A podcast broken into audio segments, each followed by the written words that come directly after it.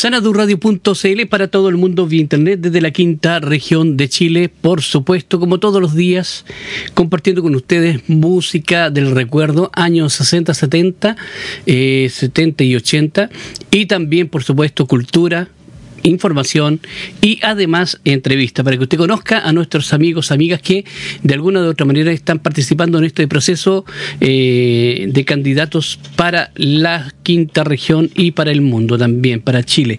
Eh, en esta hora tenemos una invitada de honor que nos acompaña. Ella es Merian Foster, eh, dirigente político y social, candidata concejala por el Partido Comunista de Chile a la alcaldía de Guilpué. ¿Cómo estás, Marian? Bienvenida a sanadurradio.cl. Hola, muy bien. A la concejalía. A la, concejalía. ¿A la alcaldía dije yo? Dije a la alcaldía. Mira, bueno, a lo mejor estamos profetizando para cuatro años más. uh, ¿te cachai? Oye, eh, no, bienvenida a sanadurradio.cl y, y bueno, antes de comenzar nuestra conversación, queremos un poquito interiorizarnos de, de quién es Merian Foster, pues cómo llegas tú a, a, candidata como concejal y también, por supuesto, cómo eh, tú adquieres, digamos, este, este deseo de estar ahí trabajando en política, siendo dirigente social. ¿De dónde viene esto? ¿Viene de la escuela de la casa? ¿La suben mientras estudias? Qué interesante pregunta, sabes que pocas veces a uno le hacen esta esta pregunta y lo dejan explayarse, siempre las preguntas vienen como ya establecida y uno tiene que responder ciertas cosas, me encanta que sea un poco más abierto. Eh, bueno, yo soy dirigente político y social eh, hace aproximadamente dos años. Eh, anterior a esto, yo era de la que reclamaba desde mi casa nomás. La que reclamaba por Facebook, estaba un poco alienada, me molestaban varias cosas, pero sí eh, era del grupo de las personas que se consideraban apolíticas, apartidistas, y, claro, era también producto de, de, mi ignorancia y lo reconozco y no tengo ningún problema con eso. Eh, yo soy de profesión profesionista de riesgo, soy soy mamá, soy compañera, eh, me he dedicado hace un tiempo también a la organización territorial, soy militante del Partido Comunista hace hace poco, hace muy poco. Em, yo busqué al partido porque tenía varios intereses en común. Eh, yo busqué mi partido cuando yo ya estaba eh, vinculada con el territorio, con las asambleas y estaba un poco, estábamos, era un creo que fue unos meses antes del estallido social. Y, ya, ya, ya, decidí en realidad como, como ciudadano responsable hacer, haciendo, hacerme partícipe de, de estos procesos. Eh, y bueno, la, la decisión de, de poder postular a, un cargo mayor fue, mi, mi, partido me lo propuso, yo jamás me, me pensé estar en este, en este en este contexto nunca nunca lo pensé nunca lo pensé ser un participante eh, político activo dedicarme a la política. Yo, creo que de alguna manera lo hacía pero quizás sin tener como la conciencia que lo hacía. Correcto. Em, pero cuando encontré a mi partido a la casa esta gran familia que es el Partido Comunista la verdad es que me sentí tan acogida teníamos tantas cosas en común sobre todo esto de la de la vinculación con el territorio, con los pobladores, con la organización. Eh, ya veníamos trabajando con organizaciones sociales, nos habíamos dedicado a la ayuda de levantamiento de mediaguas, de recolección de alimentos, de postulación a los, por ejemplo, al registro social de hogares, hicimos distintos operativos en distintas plazas de manera abierta y como solamente como, como vecinos autogestionados, los eh, atendimos a todos nuestros vecinos, a los que más, a los que no tenían acceso a internet, porque qué pasa que que por ejemplo está el IFE, eh, te piden registro social de hogares, y qué pasa con las personas que no tienen internet, sí. porque la MUNI poco y nada te pescan. Entonces nosotros dijimos, pucha, van a salcar ahora este bono, la gente no tiene registro social de hogares, quizás cómo va a poder postular, siendo que hay gente que ni siquiera tiene celular. Entonces, mucho, mucho infinito. Entonces, no, había que hacer algo. La verdad es que estábamos un poco un poco cansados de cómo se venía viendo la comuna. Yo acá, yo soy de Belloto Sur, del séptimo sector, y yo nunca he visto un concejal aquí. Nunca he visto el alcalde por aquí. Eh, nunca he visto, no, mm, eh, siento que mi, población ha estado siempre abandonada desde que yo vivo acá. Yo vivo muchos años acá, 15 años acá y en el mismo lugar. Y todo lo que se ha logrado ha sido con la gestión de los vecinos, como con la organización propia de nosotros. Levantamos también o estamos en proceso de levantamiento de una junta de vecinos porque tenemos muchas calles, muchos caminos que están descuidados, están eh, sin pavimentación o están rotos porque vienen a hacer, por ejemplo, acá en la esquina cuando vinieron a hacer un arreglo, es o estos arreglos que hacen, la calle quedó rota en el medio, entonces ahí quedó. ¿Te fijas? Entonces nos dicen, no, ¿qué hacemos? Claro, había que levantar una, una junta de vecinos de manera urgente ya como para poder hermosear nuestra pobla porque estaba en un abandono horrible. Sí. Y desde ahí un poco nace. Esto algo como que se dio de manera como, como muy como muy natural, eh, participando, haciéndose parte, visitamos distintos campamentos, viendo qué, qué, necesidades tenían las familias, porque hay un prejuicio tan grande con respecto a los campamentos que dice, no, que es, pura gente mala, es pura gente delincuente, y fíjate que no. Un estigma que... Y fíjate, y fíjate que no, y a mí nadie me lo contó, yo lo vi, yo lo viví, yo estuve con ellos, y sé que muchos de ellos, muchos de ellos son profesionales que simplemente se quedaron sin plata para el arriendo. Y no les quedó de otra, porque no hay un apoyo familiar tampoco. O porque sus familias también están en la misma problemática. Correcto. Y, infinita. Entonces tú dices, hay un estigma con, con respecto a esto, hay un prejuicio, hay una ignorancia cuando yo visualizo esta problemática. Y dijimos, no, esto ya no puede seguir. Correcto. Entonces, un poco desde ahí nace, el partido me lo, me lo propuso como algo que, como, como quizás dio en mí un elemento de transformación o de gestión, de acompañamiento también, que yo creo que, yo creo que sí tengo, pero sabes que me encanta, no sé, quizás no lo valoro porque es una, una manera natural de ser. Sí. Pero, y de mis compas también. Entonces, sabes que eso lo, lo valoro mucho y ya en esta instancia me gusta mucho, me gusta mucho. Tengo harta energía y harta motivación, sobre todo por, por trabajar o hacer cambios, transformaciones en, en, nuestra población, en nuestras comunas. Me parece muy bien, me parece muy bien. Oye, oye, increíble tu historia igual, o sea, en el sentido de que, por ejemplo, uno eh, te estaba escuchando con atención y decía, oye, no, yo paso de, de no creer en nada de la política, en ser apolítico y me voy al Partido Comunista. O sea, pasas como directo ahí a, una fracción de, izquierda y, y, donde te sientes bien, o sea, y donde te acogieron bien además. Claro, no, no, y además yo, imagínate todo el tiempo que me tomé, yo no me apuré nada en ver, eh, leer, qué sé yo, averiguar distintos partidos, leer los estatutos, sabía que mi partido es el más, el más antiguo del país. Eh, que tiene que ver mucho con el sindicalismo, somos marxistas, yo era una persona que leía Marx, además, soy todavía soy estudiante de sociología en la UPLA, entonces claro, todo calzaba. Mira, que, Se, se, da todo, ahí. Oye, dentro, dentro, de, todo también hay que reconocer que hay que ser valiente para ser del Partido Comunista. O sea, fíjate que uno de los partidos que ha sido perseguido durante toda la historia de Chile, prácticamente, desde sus inicios. Entonces, no tan solo en la dictadura, sino que anteriormente también, y, y, que de alguna u otra manera, lamentablemente, ha sido el que ha pagado con mayor cantidad de gente muerta, digamos, por, por su ideología. Dos comités centrales. Claro, entonces... Dos comités centrales. Cada comité central se compone de 96 compañeros. Mira. Los comités centrales nosotros nos mataron en dictadura. Y además de todos los otros que no eran militantes, familiares, amigos, conocidos. Entonces, claro, tú, tú, más encima te vas a esa historia y, nosotros hablamos de una dictadura y nosotros nos gritan resentidos como si la dictadura hubiese sido en el 1800, ¿cierto? Como si estuviéramos hablando del, siglo XV y esto fue hace poquito tiempo atrás. Yo nací en dictadura, de hecho, tengo 37 años y nací en dictadura, entonces no estamos hablando de algo que duele de hace años, estamos hablando de algo que sigue doliendo hasta el día de hoy. Y claro, pues que, como dices tú, hay que ser muy valiente quizás para, para meterse al Partido Comunista, pero por eso no es para todos. Pues. Por eso les todo y la verdad es que mi empatía y mi solidaridad también con, con mis compas que sufrieron tanto en dictadura y que yo los veo el día de hoy, que son personas tan grandes, personas que pueden dar tanto de sí para los demás, ¿cachai? Personas que, que para ellos quizás no piden nada, pero sí va al pueblo y sí para, para los demás y eso a mí me llena, o sea, imagínate que tenemos todas esas cosas en común, entonces no podría haber sido de otra forma. Y agregar también que fue el único partido que fue fiel a Salvador Allende. No lo abandonó. Así que también. No, imagínate. Eh, eso es lo que la lealtad. así que para los amigos esa que lealtad, claro. esa consecuencia también. A mí, por ejemplo, me carga, eh, siempre fui así, no sé, la, gente poco consecuente. Yo siempre le he inculcado a mis hijos que si la palabra del ser humano no vale, que si yo digo algo que no es verdad, o si yo digo, no sé, en cosas pequeñas como tú le puedes enseñar a los niños, si yo digo, eh, voy a ir y no voy, eso no se hace. O sea, la palabra del hombre, de la mujer, del ser humano, la palabra, lo que yo digo, tiene que valer. tiene que valer, porque si no perdemos las confianzas.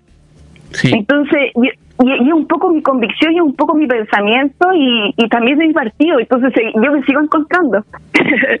es como que me sigo encontrando. Entonces, claro, estoy en esta pasada, estoy muy contenta de como nos vaya, la verdad. Eh, lo he pasado bien y mal, más bien que mal, eh, porque entiendo que lo mal que lo he pasado eh, es producto de, es producto de, de, la campaña del terror, es producto de, de, la desinformación, es producto de lo, que los dueños de los medios de comunicación son los que censuran. Entonces, y cuando uno ya entiende eso y cacha cómo funciona el mundo, eh, no se, se libera de los prejuicios, se libera. Entonces yo digo, yo en este momento me siento así, liberada de mis prejuicios, yo voy para adelante. Yo creo que tenemos un camino marcado, que es el, el cambio de, de fondo, de, perdón, de fondo y de forma. Sí. Y no solo de nuestra comuna, sino que del país. Eh, y entonces esa es nuestra meta. Y, y, todo lo que sea, nosotros nos estamos enfocando como comunistas en que en que nuestro país tenga todas las garantías de los derechos humanos. Ya. Ese, es nuestro fin, esa es nuestra meta. Hay gente que dice, vamos a hacer como Venezuela, vamos a hacer como Cuba. Claro, no, la gente sí.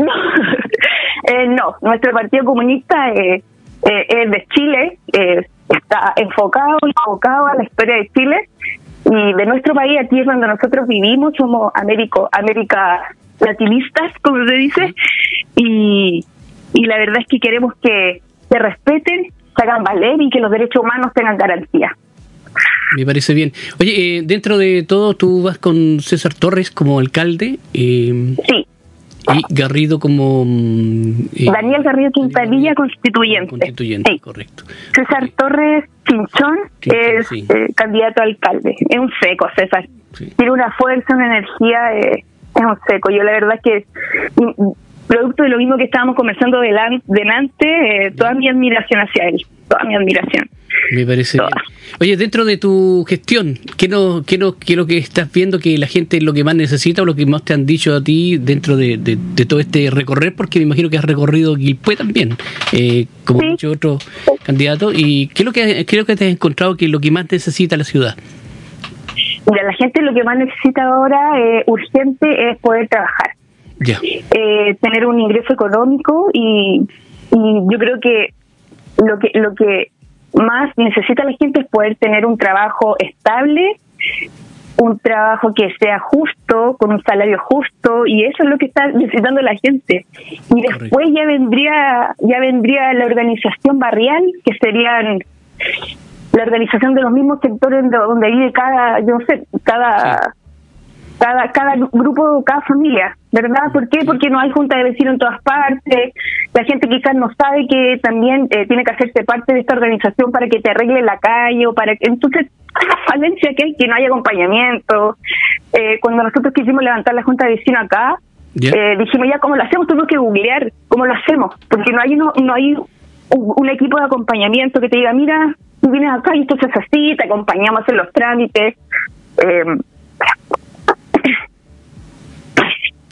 O, o alguien que te oriente, no hay. Entonces, ¿qué, nos, qué proponemos nosotros o qué propongo yo en, mi concejalía? Eh, o una de las tantas propuestas de la concejalía es acompañar a los vecinos a que puedan levantar su junta de vecinos, eh, a que puedan hermosear sus barrios y a que podamos en conjunto tener estos grupos de, de vecinos organizados para que podamos mejorar las condiciones de vida de nuestro entorno. Si no puede ser que acá en Villota Sur estemos tan rodeados de basura. Mucho, es mucho. Y a través de los años. Entonces uno dice, ¿qué pasa? Que nadie lo ve. Eh, entonces digo, ¿qué pasa con los concejales, con los alcaldes anteriores que no lo ven? Y, una de sus labores, una de sus obligaciones es promover la participación eh, de los vecinos. Correcto. Es promoverla, la participación, eh, los programas, los proyectos. Eso no lo puede hacer uno solo o dos personas. Tiene que ser con los vecinos, porque ¿quién más sabe cómo vive? Sí. Oye, la mayoría de, la mayoría de los candidatos o de los de los concejales y los alcaldes de los otros años no viven acá. Ellos no viven aquí. Eso, eso es una ellos tienen su, ellos tienen sus tremendas casas bien lejos de aquí. Esta no es su problemática. Ellos tienen otros problemas muy distintos a los de nosotros. Entonces yo creo que era urgente también levantar un representante de, de nuestras poblaciones. Perfecto. Me parece muy interesante ese planteamiento también. ¿eh? También hay que hay, hay, que mostrarlo de que realmente hay gente que no está viviendo acá en la ciudad, sin embargo está postulándose acá dentro de la ciudad, como, como ha sido en otros años también. Así que, ¿tú, tú mucho tiempo acá en Quilpue, Belloto? Yo en Belloto Sur 15 años. 15 años, ya. Sí, la edad de mi hijo mayor. Cuando él nació, vinimos acá y la verdad es que no me fui porque porque me encanta el clima. Sí.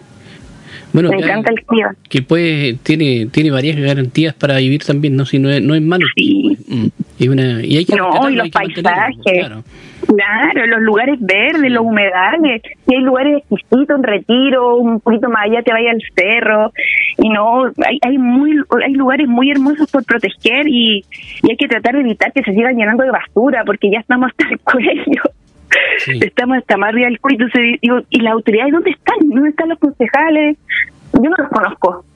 No los conozco. creo que hay algunos que se están que se están repostulando y, y no sé quiénes son. O sea, nadie los ve. No los vemos en terreno. Su función quizás como decidir entre cuatro paredes. Yo creo que esa es la política, la política antigua de, de la que ya estamos cansados y no la queremos más.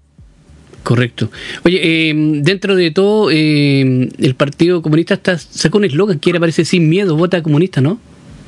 Sí, ese es nuestro eslogan a nivel nacional, vota comunista sin miedo, pero nuestro eslogan a nivel comunal es vivir mejor es posible, porque se comprobó se comprobó con las gestiones en Recoleta y, y en otras comunas que tienen unos mecanismos, por ejemplo, hay una comuna que que tuvo un alcalde comunista y que tiene una un mecanismo de reciclaje de basura y en el cual se transforma esa basura en energía.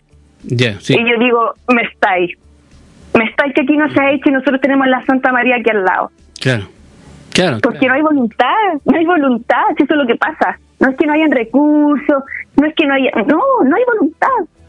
No hay voluntad, estos locos quieren llevarse la plata para la casa, nada más. Eso es lo que pasa. Esa es la verdadera razón. Correcto. Oye, ¿y qué, qué, piensas tú un poquito del, del tema de Coyihuay? Porque Coyihuay igual es un, es un, lugar que, que, está como un poco en, en, una contienda entre los mismos vecinos con respecto a lo que son eh, mineras que se están instalando, que quieren instalarse allí, y algunos que quieren defender que, que no, no, no, no, no abusen, digamos, las mineras en Coyihuay, o no se instalen. No, no, de todas maneras, no pueden instalarse minera en Coyihuay, ni menos sabiendo el daño que le hace al ecosistema y a las personas.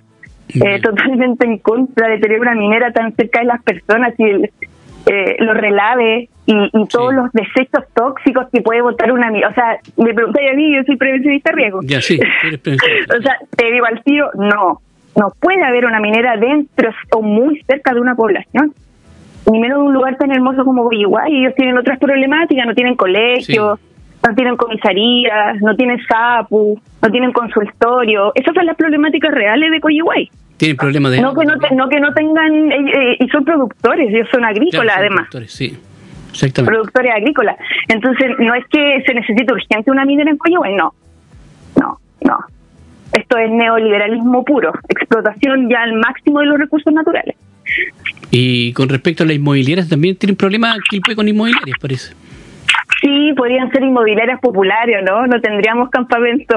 Ah, oh, sería, pero, uff, imagináis todo eso inmobiliarias populares?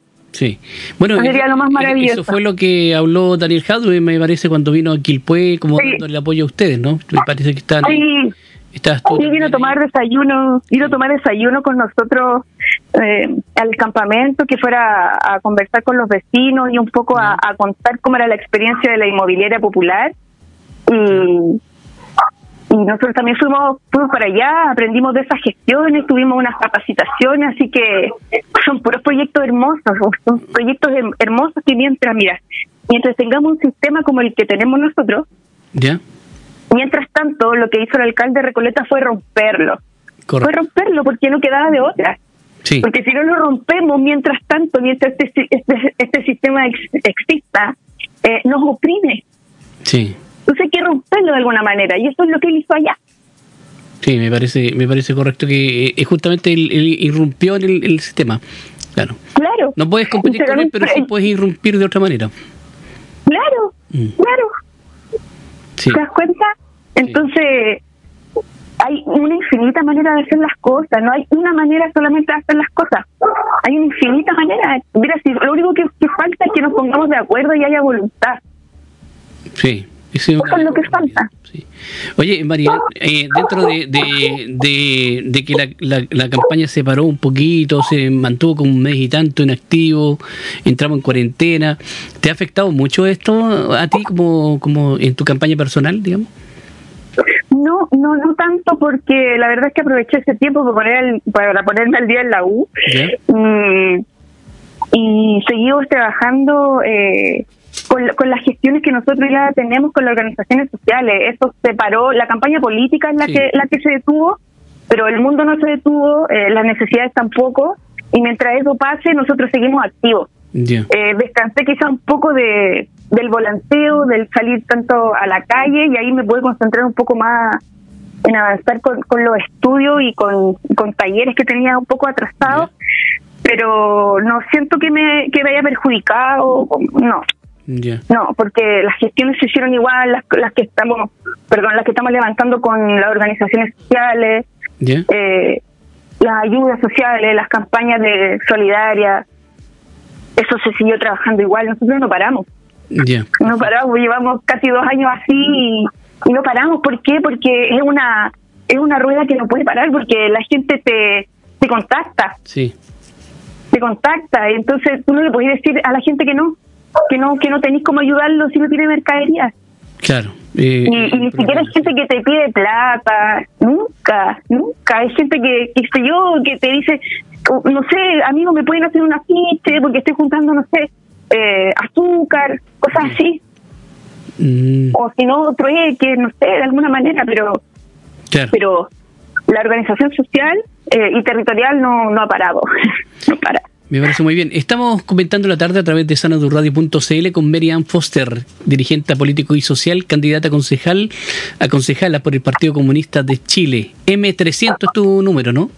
M300. Soy en la papeleta blanca, soy la que está primera. La primera en la papeleta blanca, M300. ¿Te tocó una letra nomás?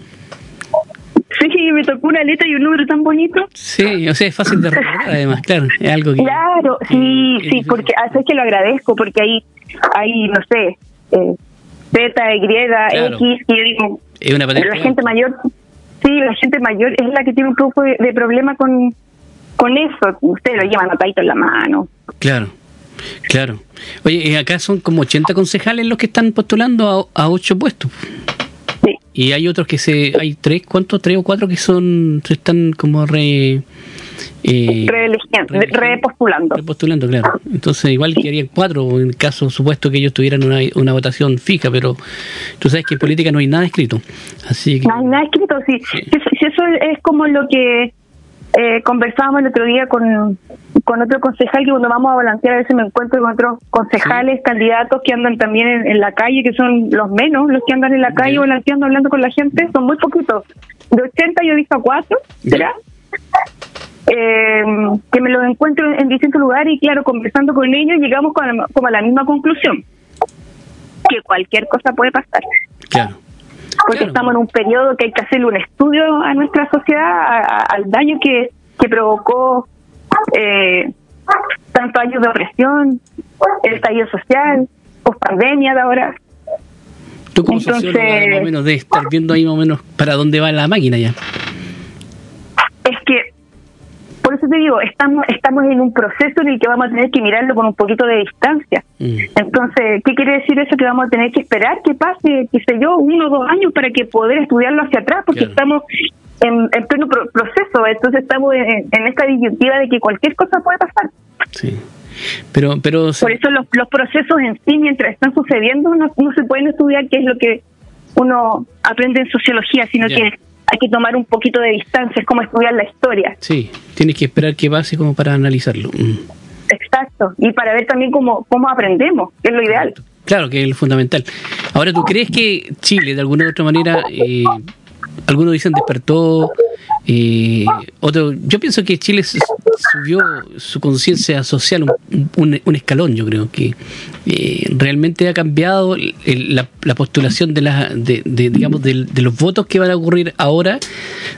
antes del estallido social, toda la gente votaba igual, era, era, era, era una manada que le informaban por televisión, que la llevaban, que, que caminaba, que decían siéntate, se sentaba. Pero ¿tú crees que hoy día la, la sociedad ha cambiado? Sabes que yo creo que sí, hay un avance. Hay un avance.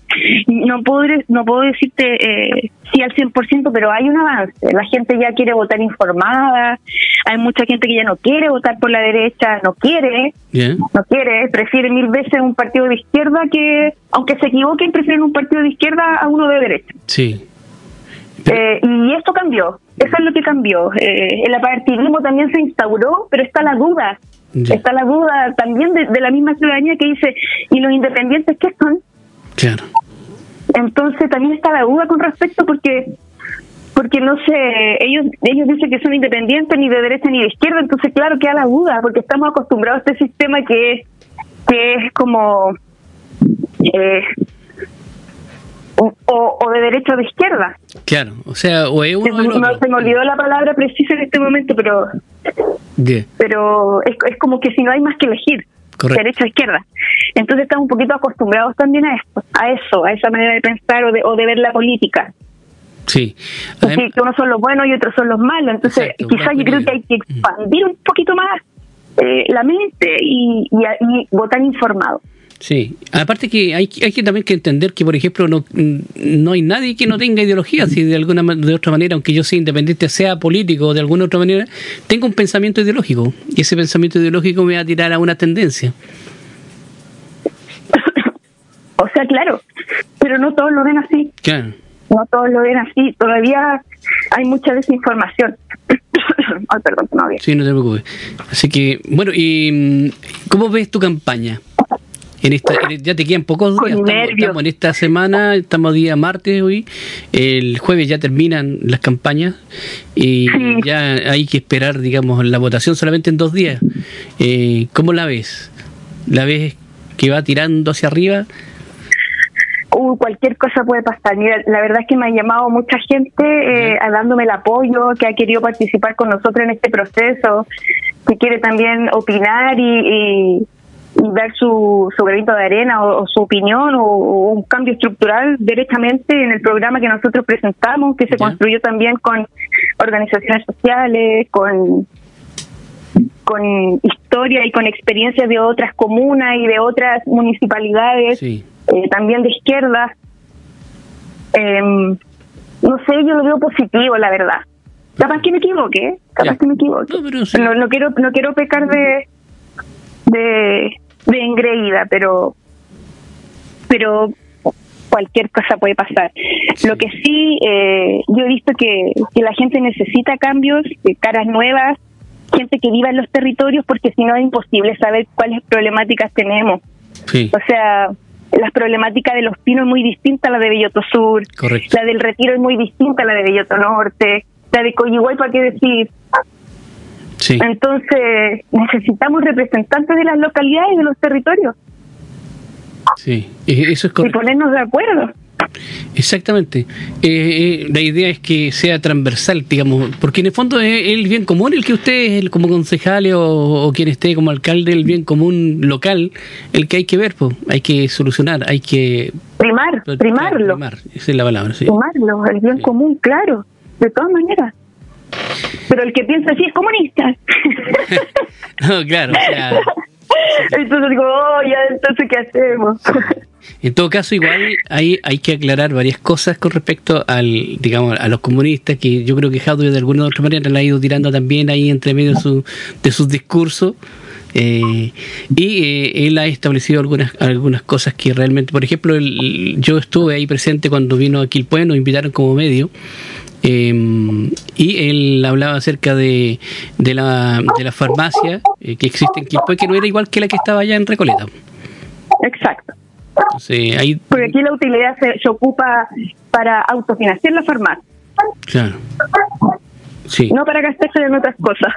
Claro, entonces en el fondo, eso, son cosas que igual hay que irlas como, digamos que también hay que desmitificarla porque a veces la gente tiende a confundir todo y, tú sabes cómo es la publicidad, o sea, en el fondo te, te llevan a todo. Y otra cosa que dijo también interesante que me gustó, dijo que no se comía en la guagua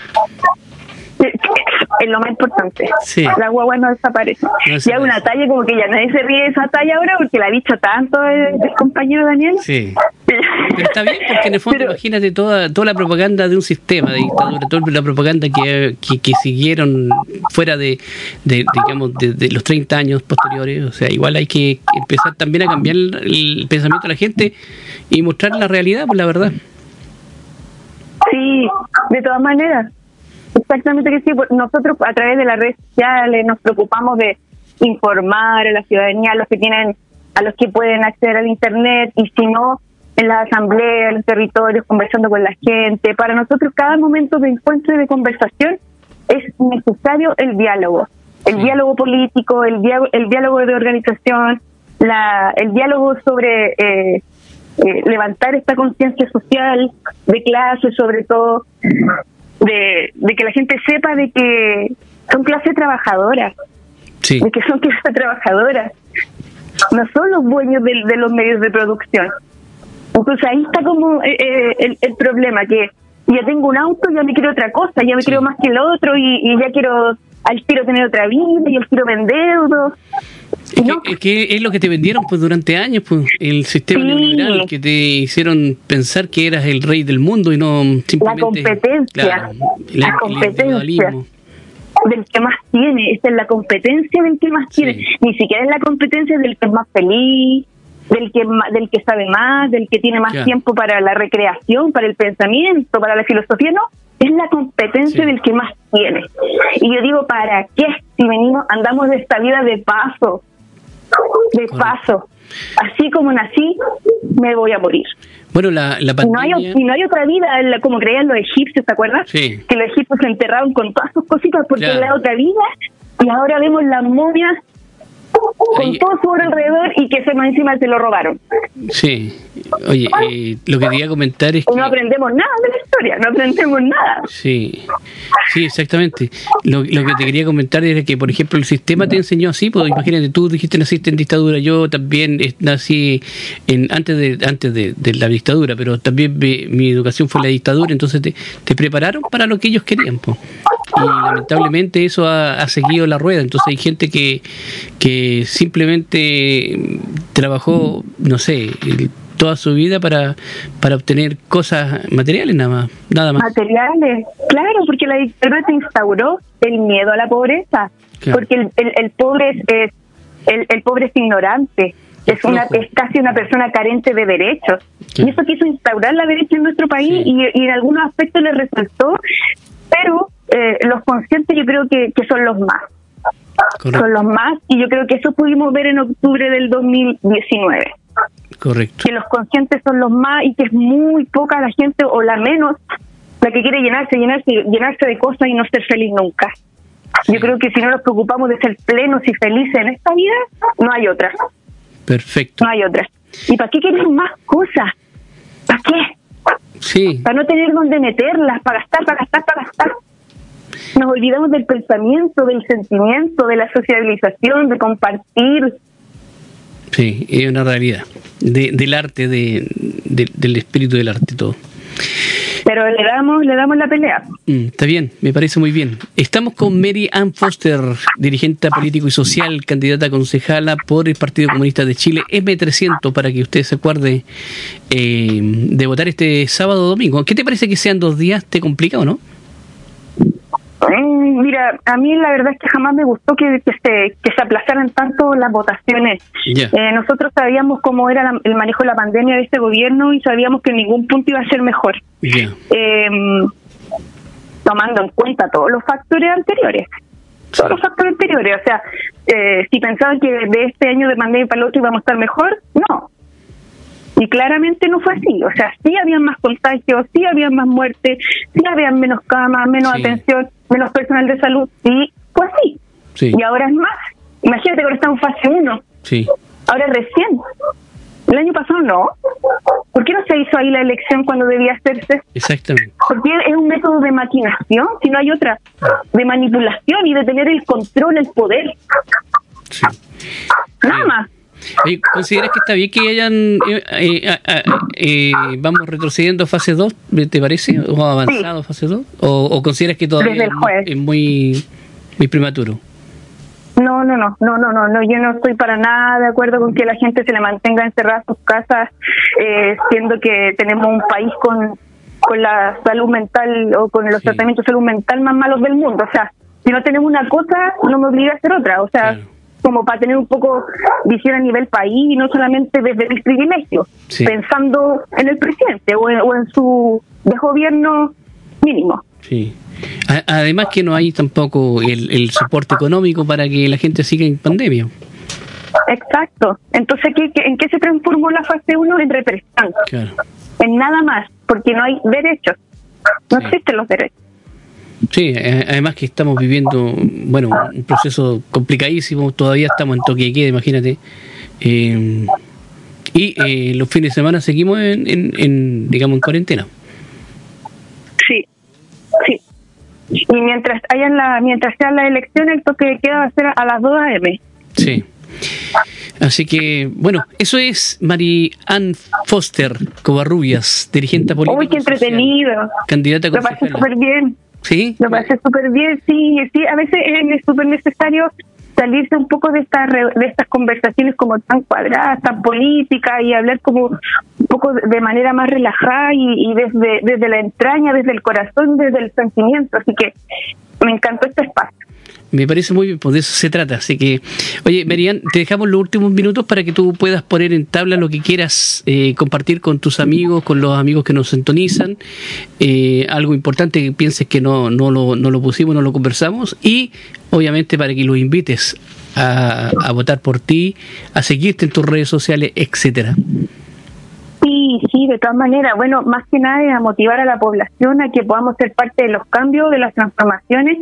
Eh, la única manera de lograrlo es con participación. Si yo me sigo restando, si yo me sigo quedando en mi casa, si yo no elijo con conciencia y con información el candidato que yo quiero que me represente, no, no logro nada, no avanzo, no avanzamos como sociedad.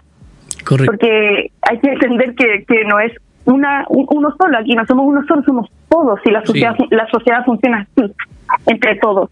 Mientras no tengamos ese grado de conciencia y participación, nada va a cambiar. Entonces los llamo quizás no no a, votar por mí, a votar por el candidato que ellos lo represente de manera consciente, informada, pero a votar. A votar. Me parece bien. Tus redes sociales. Eh, Mary Foster Covarrubias es eh, mi Facebook, Merita Rojita C el Instagram, ahí estamos subiendo lo que hacemos con las organizaciones sociales. Yo soy vocera del Cordón Solidario de Quilpué, que esa organización es más conocida que yo, a mí no me conocía mucha gente, pero cuando yo digo el Cordón Solidario, ¡ay, sí! ahí eh, eh, soy la, vocera y la coordinadora junto con más compañeros que no son comunistas, somos varios, y hay una diversidad de personas que funcionan detrás de esta organización. Y, quiero también eh, promover quizá eh, uno de los votos, de las votaciones más importantes de este último tiempo, que son eh, las constituyentes, y, el candidato que tiene todo mi apoyo es Daniel Garrido, él es profesor, eh, un profesor que está preparado para esta pelea, a defender los derechos humanos y sobre todo el derecho a la educación. Así que Daniel Garrido, Distrito 6, eh, es el constituyente de nuestra lista, lista M. Perfecto. Bueno, así estamos terminando eh, nuestra conversación con nuestra invitada de hoy, Mary Foster, Covarrubias, dirigente político social, candidata concejala por el Partido Comunista de Chile, M300. Ha sido un gusto conocerte, Merian. Y, Muchas gracias. Y desearte también lo mejor para que ojalá este domingo eh, seas electa. Gracias, sí. Así que... Con toda la fuerza nomás. Y si no, no importa. para la otra. No importa, vamos a tener aquí abiertas las puertas de sanadurradio.cl para lo que ustedes necesiten. Súper, te pasaste, muchas gracias. Me encantó el espacio, pocas veces sea un espacio de conversación tan amplio, así que me encantó. Muchas gracias. Listo, que estés bien. Gracias a ti. Igualmente. Chao, gracias a todos. En sanadurradio.cl. Recuerde que mm, esta conversación, esta mm, plática que tenemos, también queda en Spotify para que usted pueda eh, escucharla cuando guste. Nosotros vamos con buena música a esta hora de Sanadur.